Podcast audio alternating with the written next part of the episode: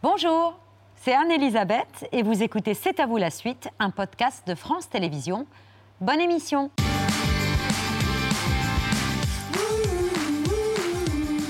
C'est à vous en direct jusqu'à 20h55 avec Mohamed, Pierre, Patrick et Michel Simès qui en 2015 dénonçaient dans un livre l'implication de l'Université de Strasbourg dans l'un des crimes les plus abominables jamais commis par des médecins. Pendant la guerre, dans le camp de concentration alsacien du Struthof, exerçait le sinistre docteur Auguste Hirt. Sur ses tables, il pratiquait des expériences sur les dépouilles de juifs gazés. Il avait même constitué une collection de squelettes à partir des corps de 86 victimes. La rumeur bruise qu'il resterait à l'université de médecine de Strasbourg des bocaux de fragments des corps des 86 juifs enterrés dans cette tombe commune, polémique jamais vraiment éteinte, mais jamais prouvée. Et depuis des années, l'Institut d'anatomie comme la faculté de médecine expliquent qu'ils ont réalisé un inventaire des pièces et qu'il n'y a aujourd'hui plus rien. Bonsoir Michel Simès. Merci de votre présence ce soir. Euh, pour parler d'un nouveau numéro de votre émission Prenez soin de vous. On en parle tout à l'heure, mais impossible de ne pas évoquer la confirmation de ce scandale que vous dénonciez il y a sept ans déjà, en 2015, jamais prouvé jusqu'à aujourd'hui. Ouais, je, posais des questions plus que je ne dénonçais. Euh, pendant que j'ai écrit ce livre sur les médecins nazis, euh, j'avais été appelé par, euh, par des médecins qui m'avaient dit on pense qu'il reste encore des choses à l'Institut d'anatomie de, de Strasbourg. J'étais allé voir, j'avais été reçu très très fraîchement et c'est là où j'ai compris que le sujet était quand même ultra sensible. Alors, on m'a fait visiter le service et il n'y avait rien, il n'y avait pas de reste humain, euh, mais on m'a fait visiter ce qu'on a voulu. Euh, mais euh, ce qui m'a marqué, effectivement, le rapport qui est sorti aujourd'hui prouve qu'effectivement, il y avait encore, encore des choses dans cet institut. Moi, ce qui m'a marqué à l'époque, c'est que j'étais allé à la librairie Kléber à Strasbourg, qui est la plus grande librairie de Strasbourg. Il y avait 400 personnes qui étaient venues pour assister à ma conférence autour de la sortie du livre. Et la faculté de médecine de Strasbourg avait envoyé des médecins qui était là dans la salle et qui m'avait quasiment insulté pendant la conférence de presse. Et j'avais trouvé ça tellement dingue parce que moi j'étais venu sans aucune agressivité, juste pour essayer de comprendre ce qui se passait. Je m'étais fait quasiment insulter. Des médecins étaient là en disant euh, euh, vous racontez n'importe quoi, vous relayez des rumeurs, euh, vous êtes, c'est inadmissible de la part d'un médecin de nous accuser de. Je n'accusais personne, je posais des questions. Et je vous, je vous assure que quand vous avez des gens, des confrères qui vous insulte dans une conférence comme ça, ou que vous, vous, venez tranquillement parler aux gens de votre livre, ça m'avait vraiment marqué. Et tous ces gens qui étaient là, tous ces médecins qui étaient là à m'insulter ce jour-là, bah, j'aimerais bien voir comment ils réagissent aujourd'hui avec la sortie de ce rapport. Mmh. Un an après la sortie de ce livre, c'est la faculté, l'université elle-même qui avait créé la commission qui livre ce rapport aujourd'hui.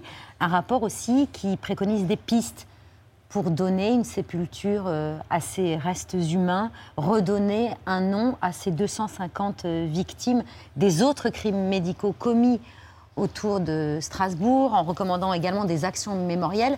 C'est essentiel. Il a fallu attendre 2022. C'est essentiel. Bon, d'une part, il est essentiel que la faculté de médecine de Strasbourg, euh, quand même, fasse son devoir de mémoire aussi, parce qu'on dit beaucoup c'était l'argument euh, clé que la faculté de médecine, tous les médecins euh, de la faculté de médecine de Strasbourg, au moment où les nazis sont arrivés et Auguste Hirt a pris le, a pris le service, étaient partis à Clermont-Ferrand. C'est pas tout à fait exact. Il y avait des médecins alsaciens encore qui ont exercé euh, dans, dans ce service. Donc, ça sert à rien de raconter, de refaire euh, l'histoire. Il suffit d'aller. Euh, je ne dis pas qu'ils ont conservé les restes humains volontairement, mais ils n'ont pas voulu aller chercher euh, ce qui se passait. Et ça, c'est pas pas bien. Et Raphaël Toledano, que vous avez vu dans le reportage, c'est lui vraiment qui est à l'origine de, tout ça. il a même trouvé des restes humains à l'époque. Et, j'étais allé. je n'ai pas été très bien reçu non plus, mais j'étais allé au, au, cimetière israélite de Cronenbourg pour euh, l'incinération, enfin pas pour l'incinération, mais pour l'enterrement de, ces restes humains à l'époque.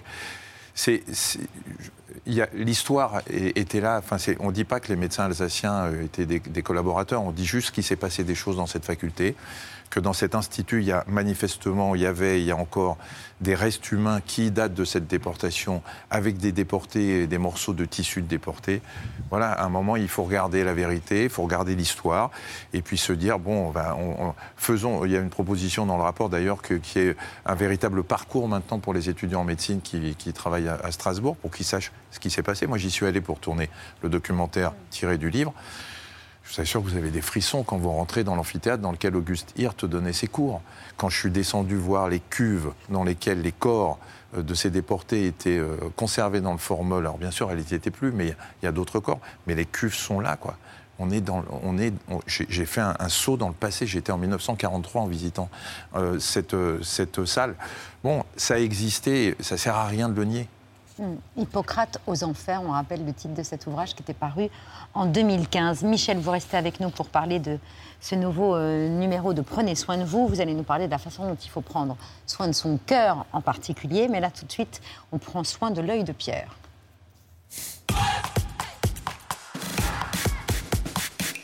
Les beaux jours arrivent, euh, mais vous voulez nous rappeler que le cinéma à Paris, dans toute la France, et le théâtre à Paris et dans toute la France sont des fêtes. Comme peu de pays sont capables de nous en offrir, on aime la télé, on aime les plateformes, mais c'est bon de sortir. Vive la France, faut pas s'en priver. Ben oui, jeunes ou moins jeunes, on est tous les mêmes, les confinements, les élections, il y en a encore. Euh, la guerre, elle continue. Tout ça fait qu'on n'a pas repris autant qu'avant le chemin des cinémas et des théâtres. Regardez le nombre d'entre nous, de proches ou de collègues, dont on voit qu'ils ont changé d'habitude depuis deux ans. Ils sortent moins, ils voient moins de gens. C'est un fait de société, comme on dit. En même temps, les plateformes qui racontent des histoires du matin au soir ne peuvent pas être Molière tous les jours. Alors on se lasse. Netflix perd des abonnés, puis il y a trop de plateformes, trop de trucs à payer. Et pourtant, rapporté à sa population, la France est le pays au monde qui a le plus de cinéma. Et pour le théâtre, c'est quasiment pareil. Près de 500 spectacles proposés en ce moment, rien qu'en Ile-de-France. Et à chaque fois qu'on vous propose ici quelque chose qui nous a enthousiasmés, on est touché, Babette, par le nombre de gens qui reviennent vers nous en disant on y est allé, on a adoré ça et qui nous ont fait confiance. Par exemple, quand on vous a parlé de cette adaptation merveilleuse du Comme il vous plaira de Shakespeare avec Barbara Schulz et toute une troupe exubérante, une mise en scène folle au théâtre de la Pépinière. Vous y avez couru et vous avez eu raison. Ils ont cinq nominations au Molière et joueront jusqu'à fin juin. Dites autour de vous d'y courir. Je remercie Dieu de ne pas être une femme et de ne pas être atteint de tous les travers et les imperfections qu'il reprochait au sexe féminin. Quels étaient les principaux défauts qu'il reprochait aux femmes?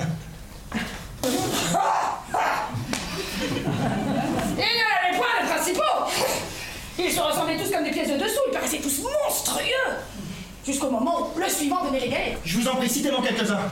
Non Je n'appliquerai mon remède que sur ceux qui sont malades.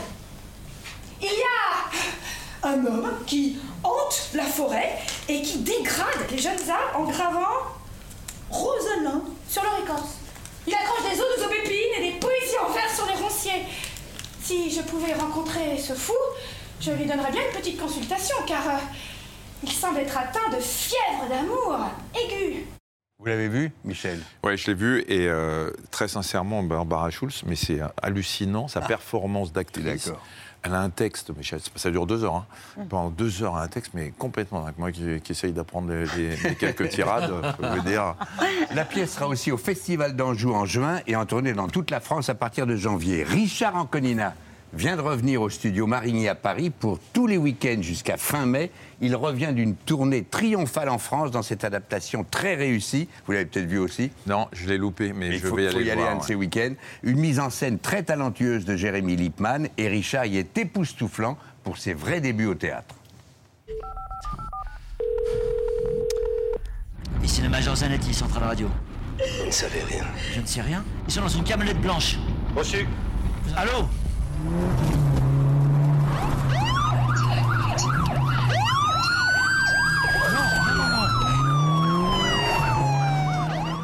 Et s'il fallait un étendard pour proclamer la beauté du théâtre, il suffirait de citer Alexis Michalik, merveille d'auteur et de chef de troupe, qui était venu ici présenter son adaptation de Mel Brooks, Les Producteurs, qui triomphe au Théâtre de Paris avec les producteurs. Six de vos spectacles sont joués simultanément, sont simultanément à l'affiche à Paris. C'est un record, ça? Je sais pas, mais en tout cas, ça fait plaisir.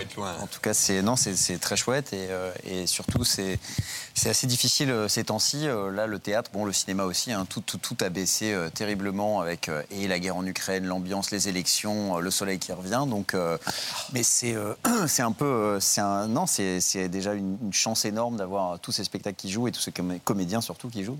Donc c'est euh, non, c'est une chance. Maintenant, il faut qu'il y ait du public dans les salles et pas que à mes spectacles. Vraiment, euh, c'est nécessaire. Il a raison. Foncez donc au théâtre à Paris et partout en France. Et si vous passez par Avignon en juillet, allez au festival In ou au festival Off. Le spectacle vivant fait partie de la vie et de la bonne santé. L'essayer, c'est l'adopter. bravo. Ça, c'est un bon conseil de docteur. C'est un non, mais il a raison. En plus, il faut, il faut, et puis il faut aller se marrer surtout. Bah il faut, rire parce qu'on n'en a pas beaucoup l'occasion. C'est une ordonnance, ça. Ouais. Et puis, je pouvais vous le mettre à renouveler en plus. enfin, à renouveler, exactement. Tout de suite, c'est l'heure du vu, ce qu'il fallait pas rater hier à la télévision.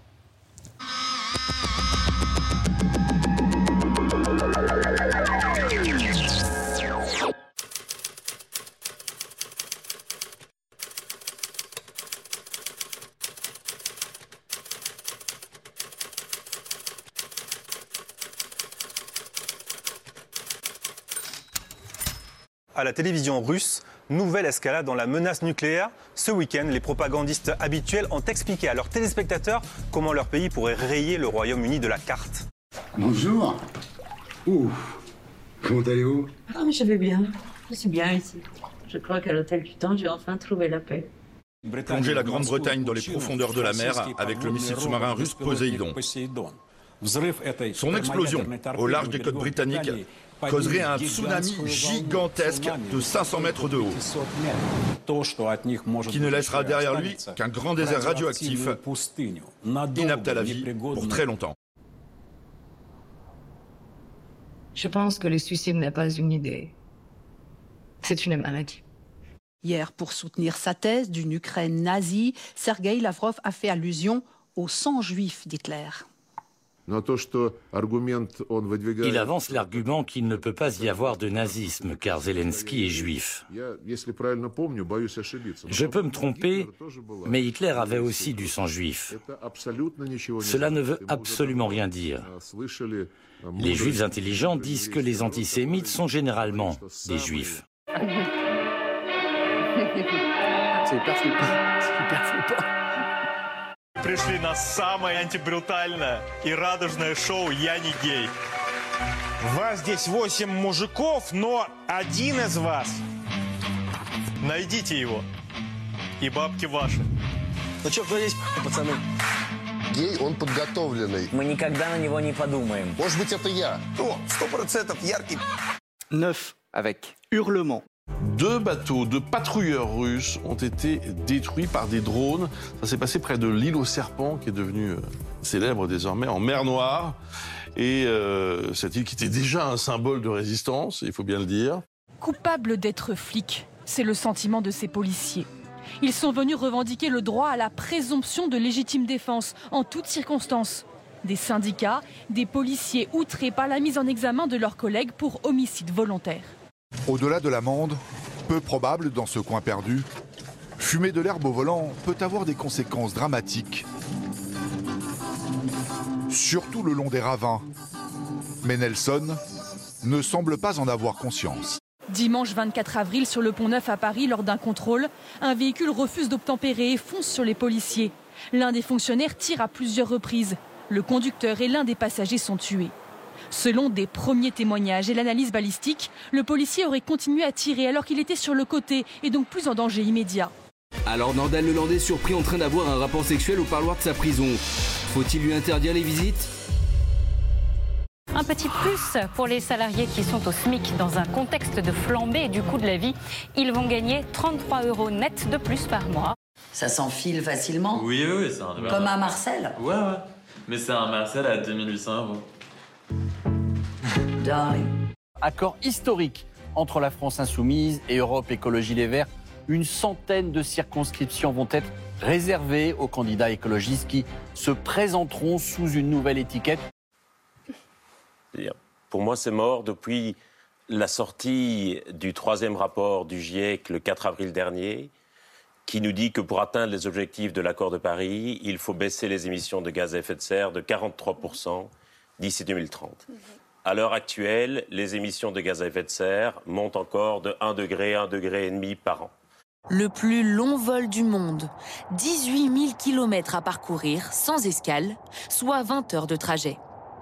Pour rendre possible cette prouesse, il faudra ajouter un réservoir de kérosène tout en allégeant l'avion. Une des solutions, réduire le nombre de passagers à bord.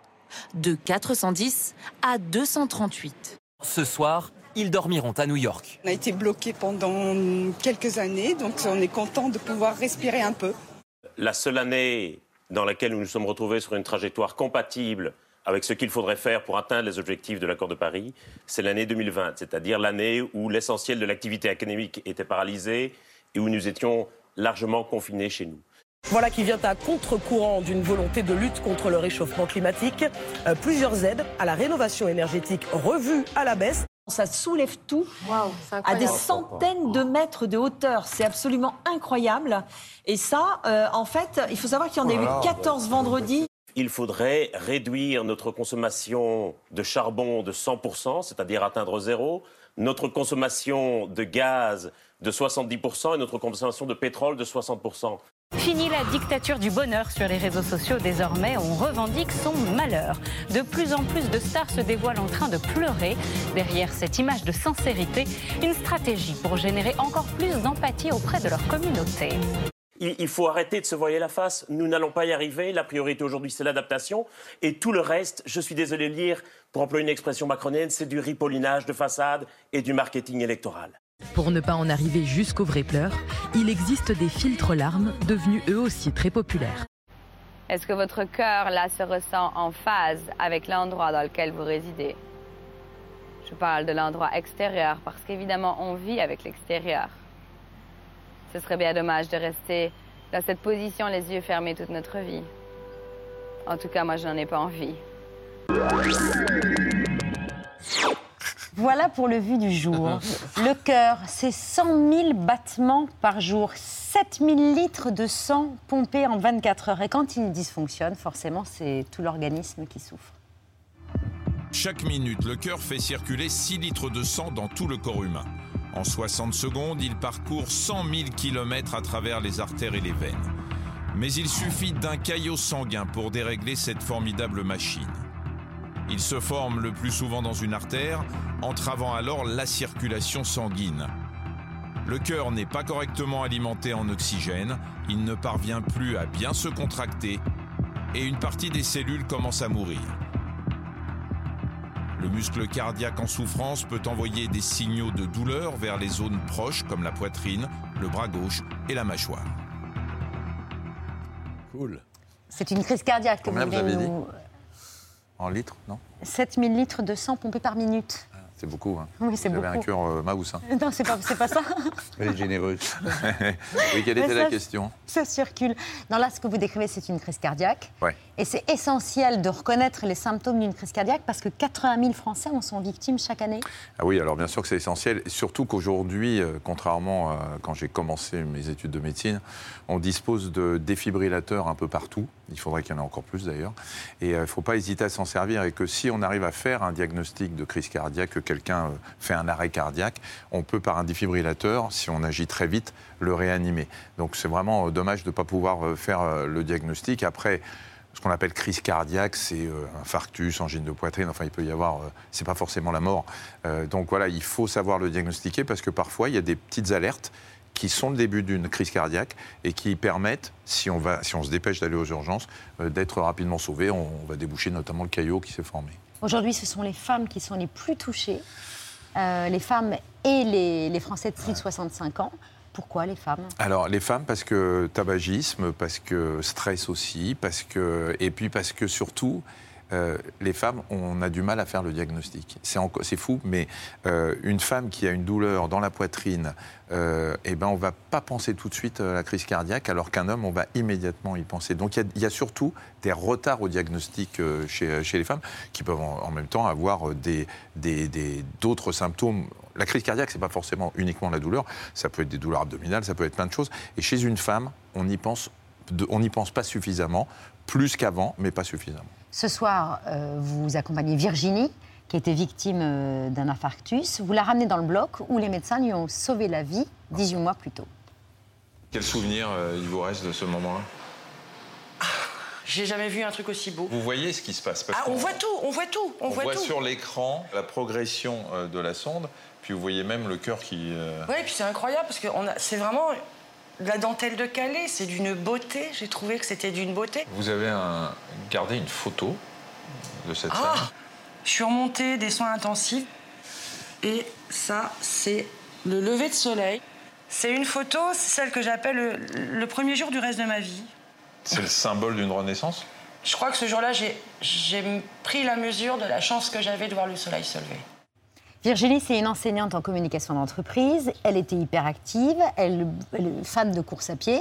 Et quand vous lui demandez quels étaient les facteurs qui ont pu euh, provoquer chez elle euh, cette crise cardiaque, elle pense à tout, sauf à la cigarette. C'est c'est fou, hein Mm. Et euh, quand je l'interroge, je, je le- je l'amène sur le, le terrain des facteurs de risque qui peuvent l'amener à faire un accident cardiaque.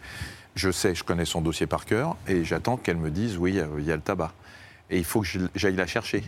Je lui dis mais euh, Virginie, vous fumez Oui, on va commencer pas à me culpabiliser en gros. Euh, et pourtant, c'était le facteur de risque essentiel. Donc parfois, il y a un déni.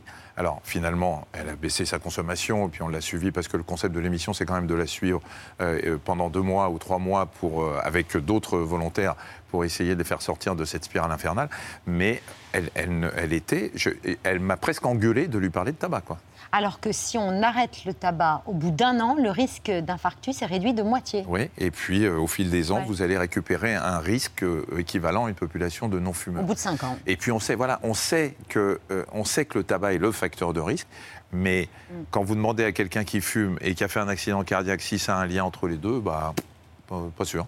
Bon, il y a le stress aussi, c'est le Ouais. cas aussi de Virginie, et vous allez mettre au point avec elle un programme d'aide, et notamment euh, le- la respiration. C'est l'exercice de la cohérence cardiaque. Est-ce que vous pouvez nous La expliquer ce que cohérence cardiaque, c'est le fait d'apprendre à respirer euh, pour finalement essayer de mettre euh, en, en corrélation à la fois son rythme de respiration et son rythme cardiaque. Donc c'est pas. Alors il faut que quelqu'un euh, l'explique, qu'il y ait un médecin qui vous le, qui vous le fasse, mais, mais en fait on va apprendre à respirer calmement et finalement il va y avoir euh, une simultanéité pratiquement entre le rythme cardiaque qui s'est ralenti et puis une, fré- une fréquence respiratoire qui s'apaise. Et c'est, d'après ceux qui le- la pratiquent, un excellent moyen de se déstresser. Et le stress est aussi un facteur. Le stress, on en a vécu pendant deux ans, là, deux ans de Covid. Maintenant, c'est la guerre en Ukraine. Le stress, on en a, tout le monde en a du stress aujourd'hui, et c'est un facteur terrible pour euh, le cœur. Donc il faut aussi apprendre à se déstresser par la cohérence cardiaque, par d'autres moyens, par l'hypnose, la sophro, tout ce que vous voulez. Et on peut tester aussi son endurance cardiaque. Euh, Il y a notamment un test à faire, celui de l'escalier. Dès les premières marches, un premier signe inquiète le cardiologue. Il a ressenti un essoufflement qui arrivait assez rapidement alors qu'on n'était même pas la moitié de la montée des marches. Vous voyez déjà sur le visage le fait qu'il était marqué par l'effort. Ça, ça a chauffé très très fort. J'étais en, en tétanie musculaire. On a quelle fréquence cardiaque déjà à mi-chemin On est déjà à 110 battements par minute. Allez, la suite Il ne reste maintenant à Jean-Luc que quelques marches à gravir. Les trois dernières marches, j'ai vraiment parce qu'il fallait que j'aille au bout. Elles ont été compliquées celles-là. hein. J'étais au bout du monde. Quelle fréquence cardiaque 130. C'est un ancien grand sportif, Jean-Luc. hein. Ouais, il faisait du cheval euh, et tout, il bosse euh, beaucoup, il est, il est ingénieur. Et, euh, et Jean-Luc, il avait, il avait pris trop de poids et puis il était l'hypertension. sédentaire, il faisait de l'hypertension. On l'a pris en charge. Et à la fin d'émission, vous verrez qu'il monte avec moi à cheval au cirque Grus. C'était oui, des ce moments très passé. émouvants parce qu'il ne pouvait même plus monter sur un cheval tellement ça le fatiguait et tellement il se sentait incapable de diriger un cheval. Donc, euh, en fait, Il n'y a pas de fatalité, quoi. non, il n'y a c'est pas de fatalité. Et Jean-Luc, comme euh, Virginie, comme Yvonne, euh, qui est une, une, une dame qui, euh, qui était en insuffisance cardiaque aussi, qui euh, adorait danser et, qui, et que je finis, je ne sais pas si, vous, si c'est Mm. euh, le prochain, mais tous ces gens-là, on les a pris en charge. Ils représentent chacun une forme d'insuffisance cardiaque, d'un cœur fatigué. On les a pris en charge pendant deux ou trois mois. Et puis à la fin, on les a laissés. On leur dit maintenant, vous êtes sur les rails. Débrouillez-vous. Yvonne, elle est trop mignonne, elle a 82 ans. Elle, elle, elle fait très attention à ce qu'elle mange, donc elle a supprimé tous les desserts. Ouais. Et vous lui dites non, l'ennemi, c'est pas tellement le sucre pour vous, c'est le sel. C'est le sel. Et, Il y en a partout. Et il est partout, il est caché. Et, euh, et Yvonne, elle est, euh, elle est, elle est tellement euh, touchante parce que elle adorait danser. Elle est dans la région de Toulon. Elle adorait euh, danser et elle n'osait plus, elle ne pouvait plus danser, elle ne montait plus, euh, aller se balader sur la côte. On l'a prise en charge, on l'a euh, coachée avec un cardiologue. Mais, et, et je sais ce qu'on va dire dans l'émission. On va dire oui, mais alors il y a Stéphane Diagana qui, euh, qui, coach. qui coach machin. Il y a, si on a tout ça, c'est ira. Non, vous avez tous la possibilité. C'est pas parce que vous n'avez pas Stéphane Diagana que vous pouvez pas avoir un, un coach. Et Yvonne, on l'a prise en charge avec un cardiologue, son cardiologue. Et à la fin, je l'emmène danser euh, le tango euh, sur, la, sur la, le littoral à Toulon. Et c'est un moment hyper émouvant. Ça, ça finit euh, l'émission et je vous assure que j'avais les larmes aux yeux en la faisant danser. Il y a un cœur hein, sous cette poitrine. on va le voir tout de suite. Bah voilà, si on va le voir tout de suite parce que dans ce doc, il n'y a pas que les autres qui font des efforts. Il y a aussi euh, l'animateur qui. Ah bah, il se euh, donne. Il se donne. Qui se donne qui Ah. et qui se met en scène, qui aime bien se, se montrer Non, dans il n'aime pas, mais c'est important pour l'émission. divers exercices. voilà. Attends. Là. Là. Je vous suis, hein. Oui. Deux là. J'entends Diagana dans votre respiration. J'aimerais bien l'entendre dans mes jambes.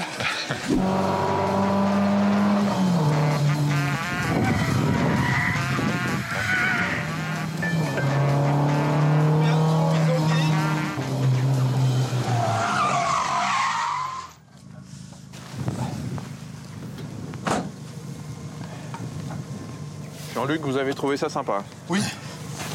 Très bien. Là, il fait moins le malin. euh, ouais, ouais, mais euh, ça me va bien le casque. hein. Mais euh, il est, euh, en fait, effectivement, il faut que j'accompagne nos, nos, nos volontaires. Et quand ils vont se mettre à courir ou quand euh, on va faire de la- de l'auto, euh, l'automobile avec Jean-Luc. Il faut que je m'y mette aussi pour essayer de ressentir ce qu'ils font et puis pour leur donner confiance. Parce que euh, si euh, moi j'y vais pas, peut-être qu'il n'a pas envie d'y aller. Donc euh, il faut que, il faut que je, moi je ressente. Et puis j'ai pas de problème cardiaque, donc je peux, je peux y Et aller. là, le cœur, il battait vite, non? Euh, c'est pas le cœur qui battait vite, c'est que le cœur il était remonté là. Je peux vous dire que j'étais, euh, j'ai été très très limite parce que j'ai euh, malheureusement le, le mal des transports très très vite. Mais, mais, mais ça, vous, ça vous plaît tout ça? Vous, vous aimez Mais bien oui, ça me plaît, euh, Patrick. vous aimez On ne me force faire- pas à le faire. vous êtes un hyperactif en fait. Non, vous mais je suis pouvez pas tenir en place. Mais c'est surtout que c'est. Vous vous rendez compte ce que je fais à la télé avec ça, avec Adriana dans les pouvoirs. Mais c'est des expériences. Ça fait dix ans qu'on parcourt le monde et qu'on fait, qu'on me donne la possibilité de faire tout ça. C'est plus sympa que d'être. Euh, je vais pas vous dire ça pour vous, mais d'être sur un plateau et puis euh, de présenter une émission. On s'emmerde au bout d'un moment. Vous Ah êtes oui, d'accord, Babette oui. Babette, Non, vous non, êtes d'accord non, je Mais ne si, m'emmerde Vous m'aviez dit, vous l'aviez déjà dit. Oh, quel Mais gros non, je rigole. menteur Je rigole, mais c'est aller faire ça en immersion, aller en situation, euh, s'amuser à voir les gens sur place et puis faire tout ce qu'on me propose de faire, c'est extraordinaire. Et Non, je rigole, je sais bien que vous, vous, vous- ça vous plaît euh, de présenter cette émission. J'adore, mais je bouge beaucoup entre chaque magnéto. euh, Ouais, dès c'est que ça. vous ne me regardez pas, en fait, je fais un tour de plateau. Pour vous, c'est une drogue le sport. hein.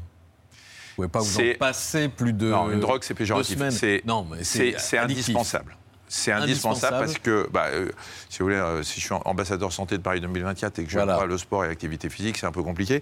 Mais moi, c'est indispensable. C'est-à-dire, si je ne fais pas d'activité physique ou de sport pendant 15 jours, je suis fatigué et de mauvaise humeur. Et j'ai besoin de ça. Et puis, vous verrez, Patrick, quand vous aurez Vous mon âge, demandez euh, à notre bientôt. ami, quand on a un certain âge, il faut s'entretenir. Parce que sinon, on prend vite des kilos.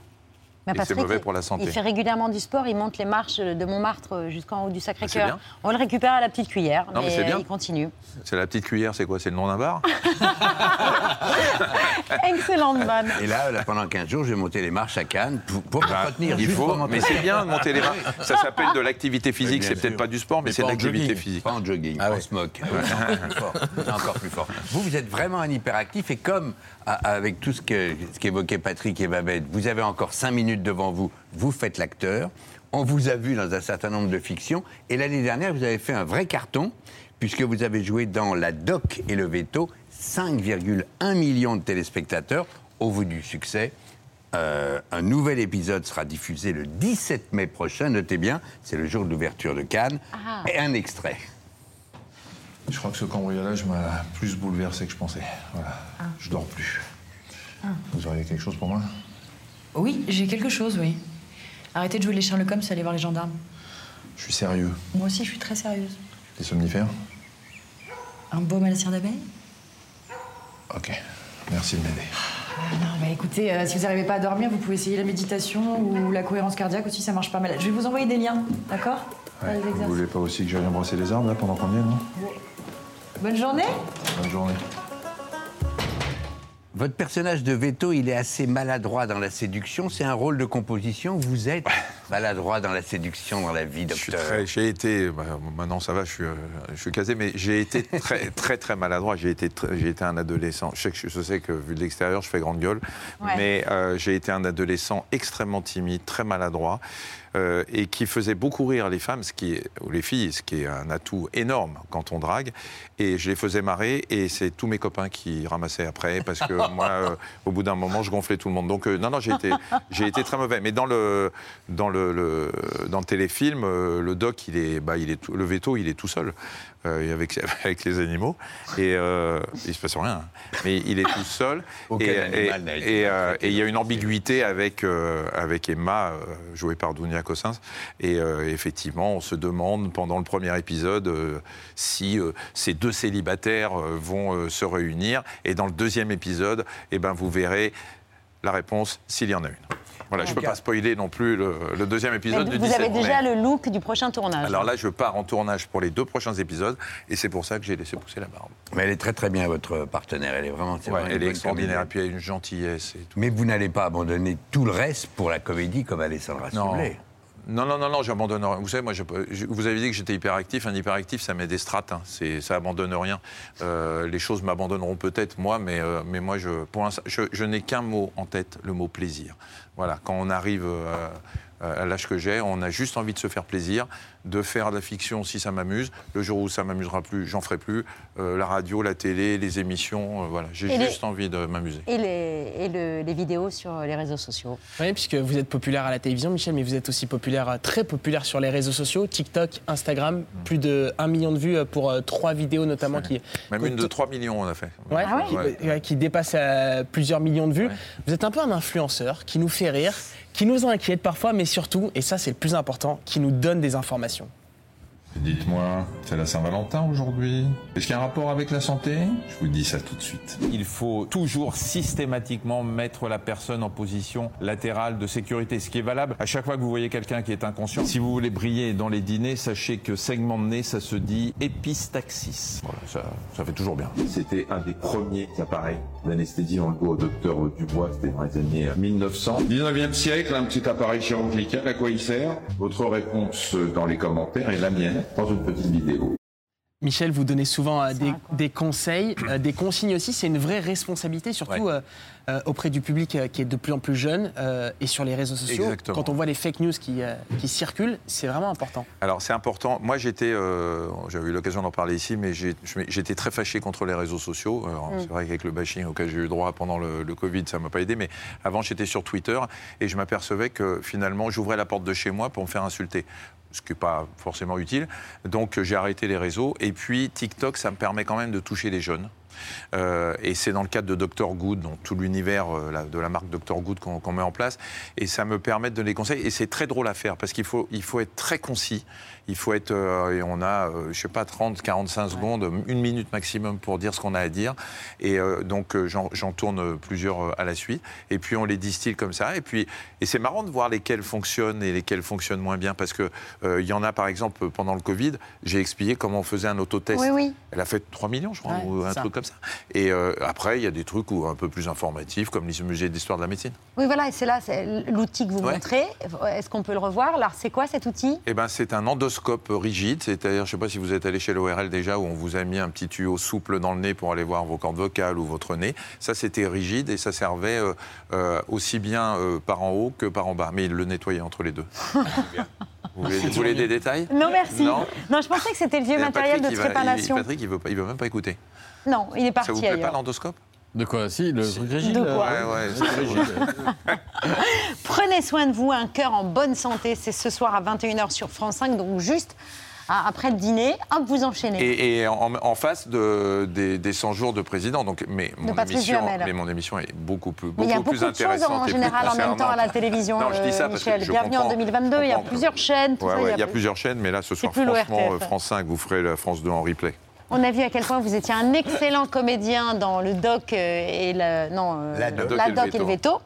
Euh, ben, dans un instant, une famille de trois générations de comédiens chez les Brasseurs. Il y a eu Pierre, Claude et aujourd'hui Alexandre, qu'on voit à l'affiche du bureau des légendes ou de Demain nous appartient, habitué à ce qu'on l'appelle encore parfois par le prénom de son père ou même celui de son grand-père. Rien ne découragerait Alexandre, pas même la carrière exemplaire de son père. Alexandre Brasseur travaille comme un fou. Son nom, il vit avec. Son prénom, il est en train de le gagner. Pour passer une bonne soirée. hein.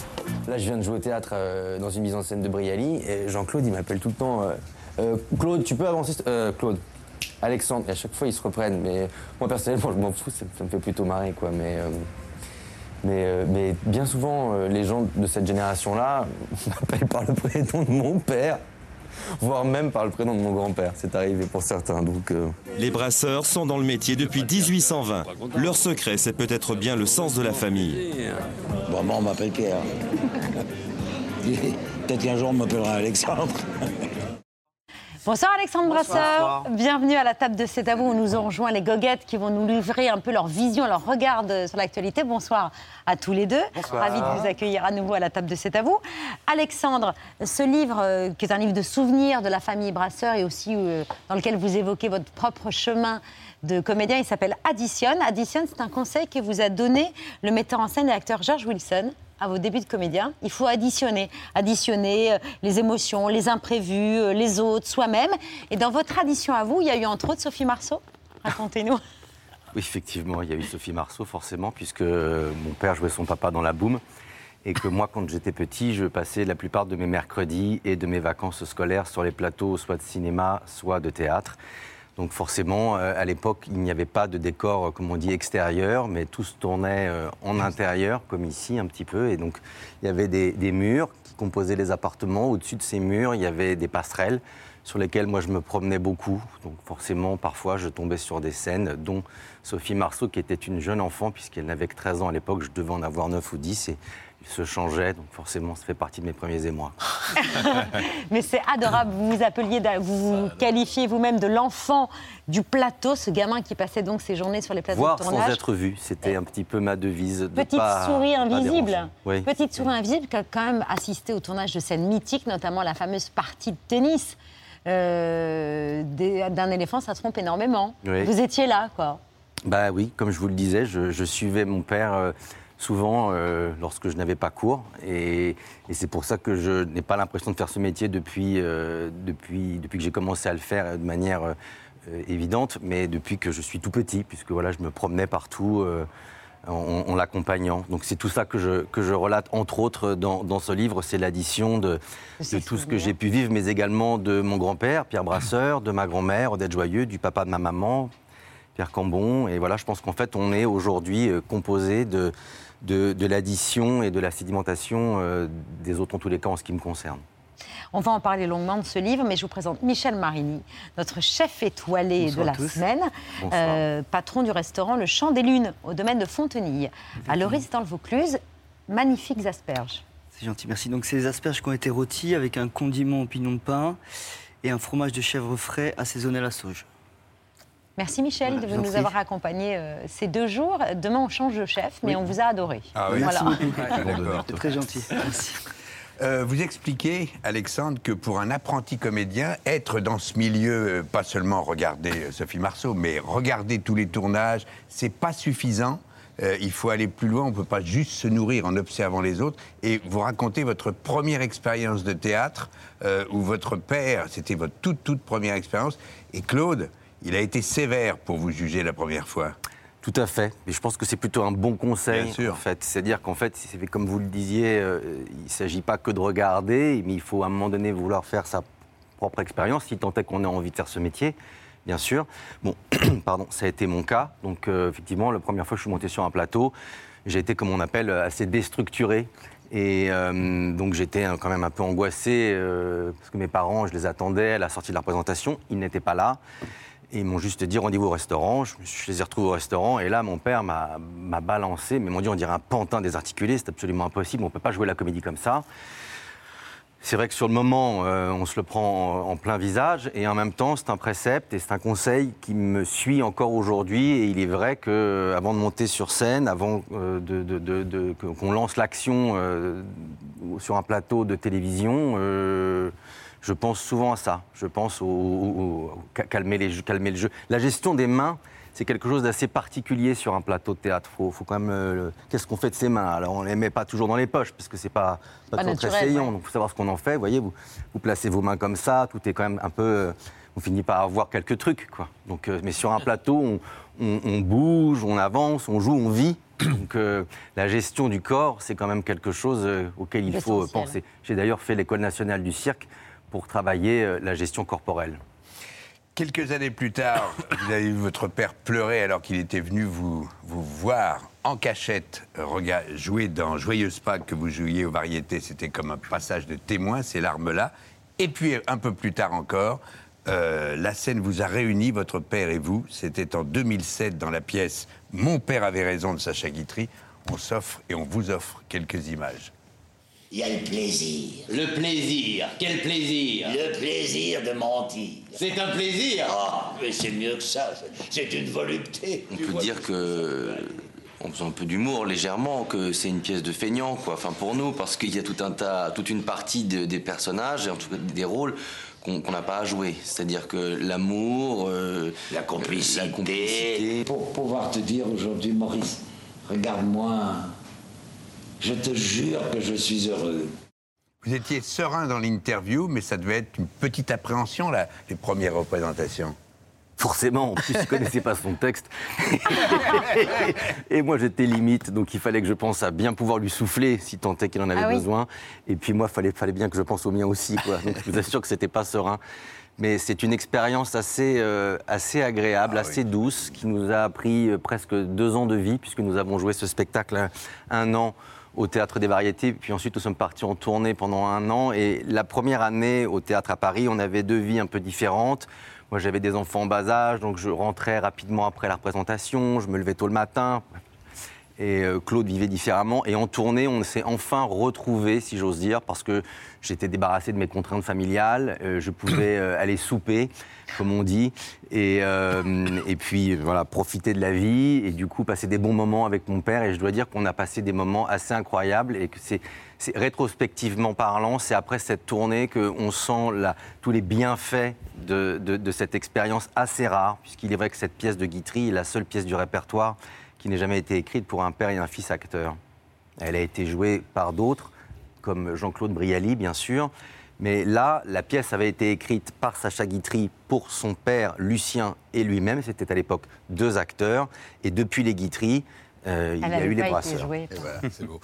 En fouillant dans les archives, l'équipe de C'est à vous a trouvé une scène étonnante, père et fils encore. Euh, elle n'est pas dans votre livre. Peut-être en avez-vous gardé le souvenir. Vous avez une dizaine d'années.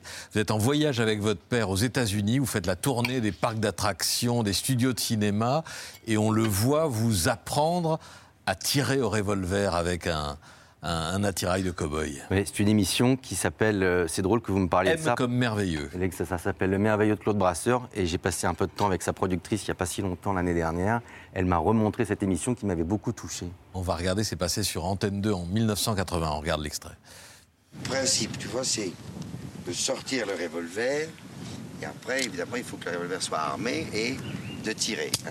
Le principe, c'est avec le doigt et avec le pouce en même temps, hop, tu montes et là, tu es déjà armé.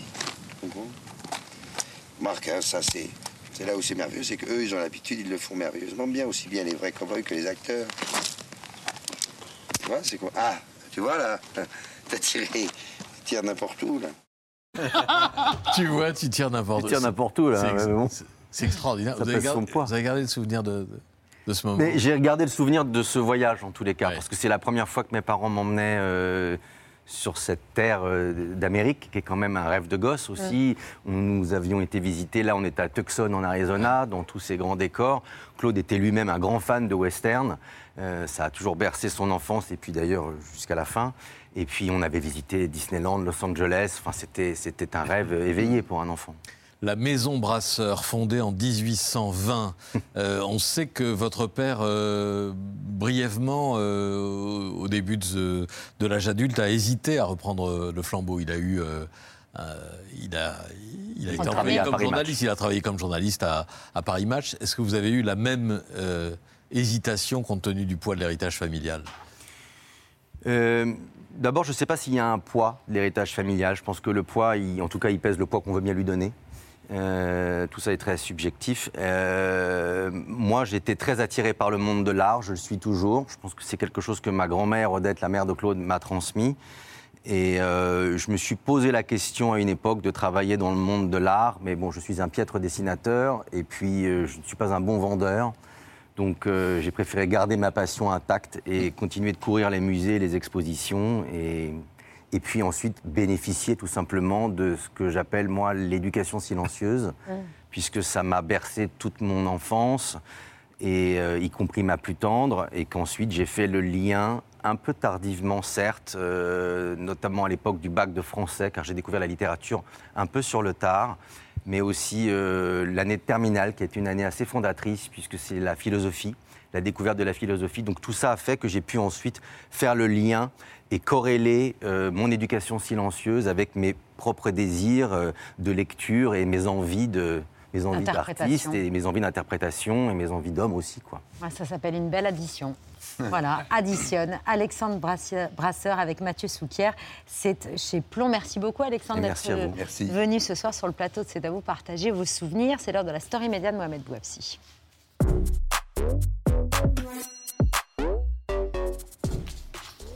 C'était The Place to Be euh, hier soir aux États-Unis, la soirée mondaine euh, de l'année à New York. Elle est organisée depuis euh, plus de 25 ans par Anna Wintour, la papesse. Michel, vous la connaissez bien, Anna Wintour, en plus la papesse de, la mode, célébrissime rédactrice en chef du magazine Vogue, avait de nouveau invité les plus grandes personnalités, les plus influentes de la société américaine. Parmi elles, l'homme le plus riche de la planète, le milliardaire Elon Musk, qui en a profité pour partager ce qu'il comptait faire avec son dernier achat, la plateforme Twitter. C'est sa première prise de parole.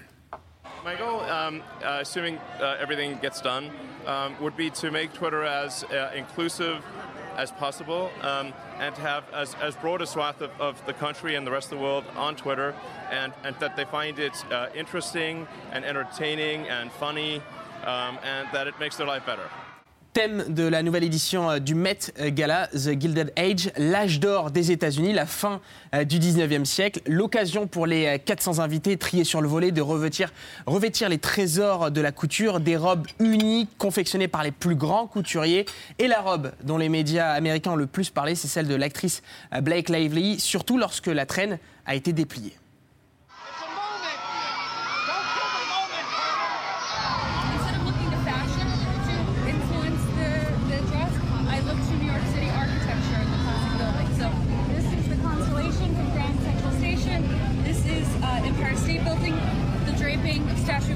Plus the,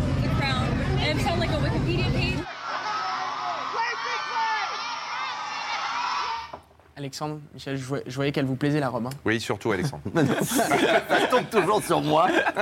Bon, en tout cas, le titre euh, de l'arrivée la plus remarquée et la plus acclamée revient euh, quant à lui à, quant à elle à Kim Kardashian, l'icône de la télé-réalité est apparue vêtue de cette robe euh, que vous connaissez peut-être. Elle a déjà été portée une première fois le 19 mai 1962, il y a 60 ans. À l'époque, la femme qui l'a portée montait sur scène pour chanter ceci.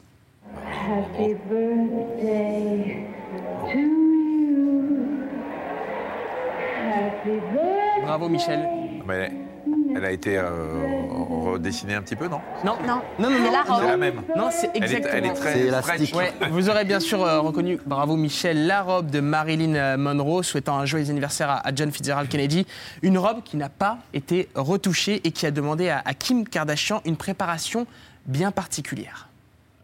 this idea to, to put it on and try it on and then s they came with uh, like armed guards and gloves and i tried it on and it didn't fit me and so i looked at them and i said give me like three weeks and i, I had to lose 16 pounds down today to, to be able to fit this, but I it was such a challenge. It was like a roll. Right. I was You're getting ready for a determined. roll. Yeah, I was exactly. determined to Well, fit it. Alors, on est entre 7 et 8 huit, kilos de ouais. perdus en 3 semaines, c'est pas très bon. hein.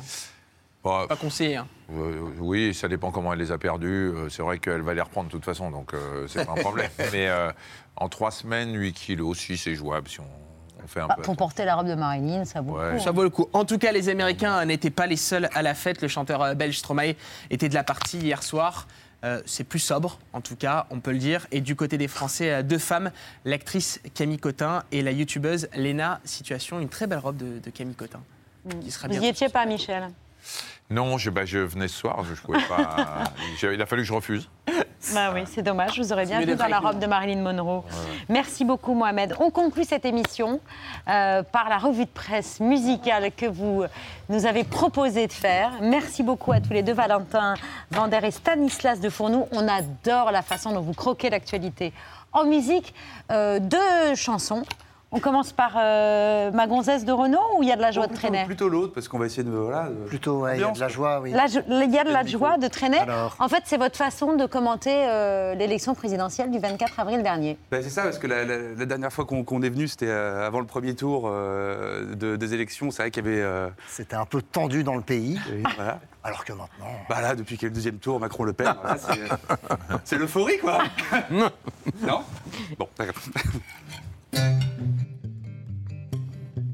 Il y a de la joie.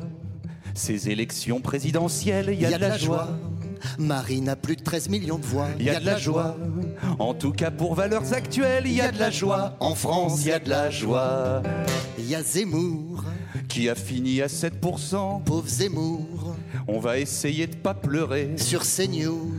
Il se voyait déjà président, mais le vote caché était trop bien caché. Depuis que Macron est réélu, c'est la teuf dans tout le pays. J'ai un ami d'amis qui a entendu parler de quelqu'un qui aurait crié Hurrah dans Paris. Mais restons prudents, ça reste à confirmer. On a rarement vu Berroussi euphorique. Il a déclaré Je suis très très content. Il paraîtrait même quel exploit fantastique qu'ils ont réussi à faire sourire le Drian. Mais il y a de la joie. Et ciao Valérie Pécresse, il y a de la joie. C'est triste pour Bertrand Chameroy. Il y a de la joie. Quelqu'un aurait une petite pièce pour sauver Valoche du RSA. Il y a de la joie. Toute la gauche est à l'unisson. Il y a de la joie. Il faut que nous nous mélanchions. Il y a de la joie. Au PS, on mange son chapeau. Au PC, on range le marteau. La Corse a mis en tête la fille de Jean-Marie. Plus besoin de Tino Rossi pour chanter Marinella. Est-elle Jules César à la fin du combat? Elle a dit à ses ouailles Veni vidi fichi. Sinon, on sait pas qui sera Premier ministre. Franchement, j'en peux plus, y a bien trop de suspense. Faudrait une femme de droite écolo, mais pas trop féministe. On a l'impression que Macron joue au qui est. Il y a de la joie. Inflation et guerre en Ukraine. Il y a de la joie. Abstention, montée du RN. Il y a de la joie. Pandémie, changement climatique. Je vais reprendre un anxiolytique. Mais il y a de la joie.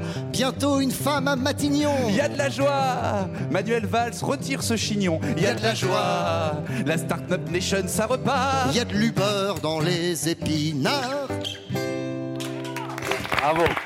L'édito musical, les goguettes analyse pour nous cette élection présidentielle. C'est pas fini. Non, c'est pas fini, parce que c'est vrai qu'on voudrait profiter d'être ici pour adresser un, un salut à notre collègue Bertrand Chameroy, Ah, euh, qui n'est ouais. voilà, pas là, et qui s'est, euh, c'est vrai, euh, un, petit peu, euh, un petit peu moqué de Valérie Pécresse pendant toute la durée de la campagne. Et bon, Oui. euh, Alors, euh, Tout ça est de sa faute, bien oui, sûr. bien sûr, bien sûr. Et par souci d'équité, on a souhaité euh, rétablir un peu l'équilibre en donnant la parole aux euh, militants, les républicains, qui eux vont défendre euh, Valérie. Malgré que c'est une femme, on peut dire qu'elle en a. Sur qu'elle aurait eu la poigne pour mettre la France au pas. C'est elle qu'aurait pu le mieux mater la racaille.